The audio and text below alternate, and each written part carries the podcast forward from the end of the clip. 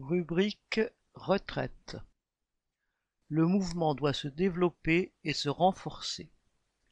Nombre de travailleurs mobilisés contre la taxe sur les retraites se demandent comment faire reculer le gouvernement. Les journées de grève et de manifestation proposées par les directions syndicales, celles des 19 et 31 janvier, celles du 7 février comme du samedi 11, ont eu le mérite de faire sentir au monde du travail sa force et son unité. Entre le 19 et le 31, ces manifestations comme les grèves se sont renforcées.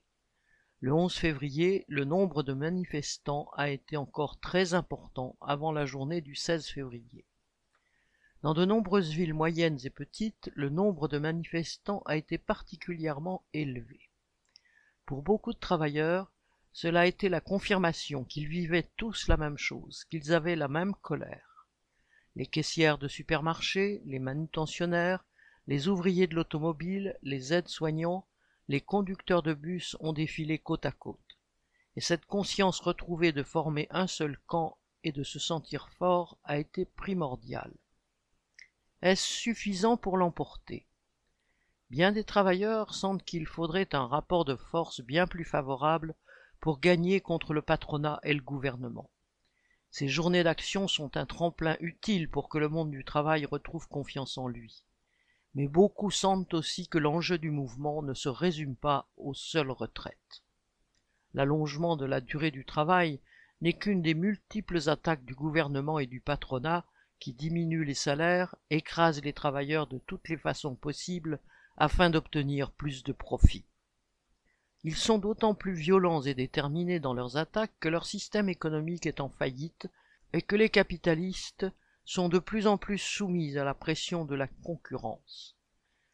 Pour les faire reculer, il faudra que les travailleurs s'attaquent aux nerfs du patronat, c'est-à-dire à ses profits, ou lui fassent suffisamment craindre pour ceux-ci. C'est pourquoi il faudra une grève massive et déterminée pour le contraindre à reculer.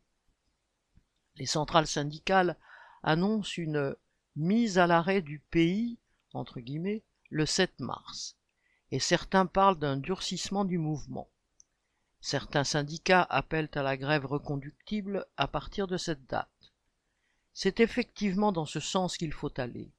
Mais ce qui pourrait surtout faire peur au gouvernement et au patronat serait que ces grèves soient décidées par en bas, qu'elles s'étendent comme une traînée de poudre et qu'elles débordent le cadre fixé par les directions syndicales. Il faut que des assemblées générales réunissant le maximum de salariés discutent de la suite du mouvement et du recours à la grève.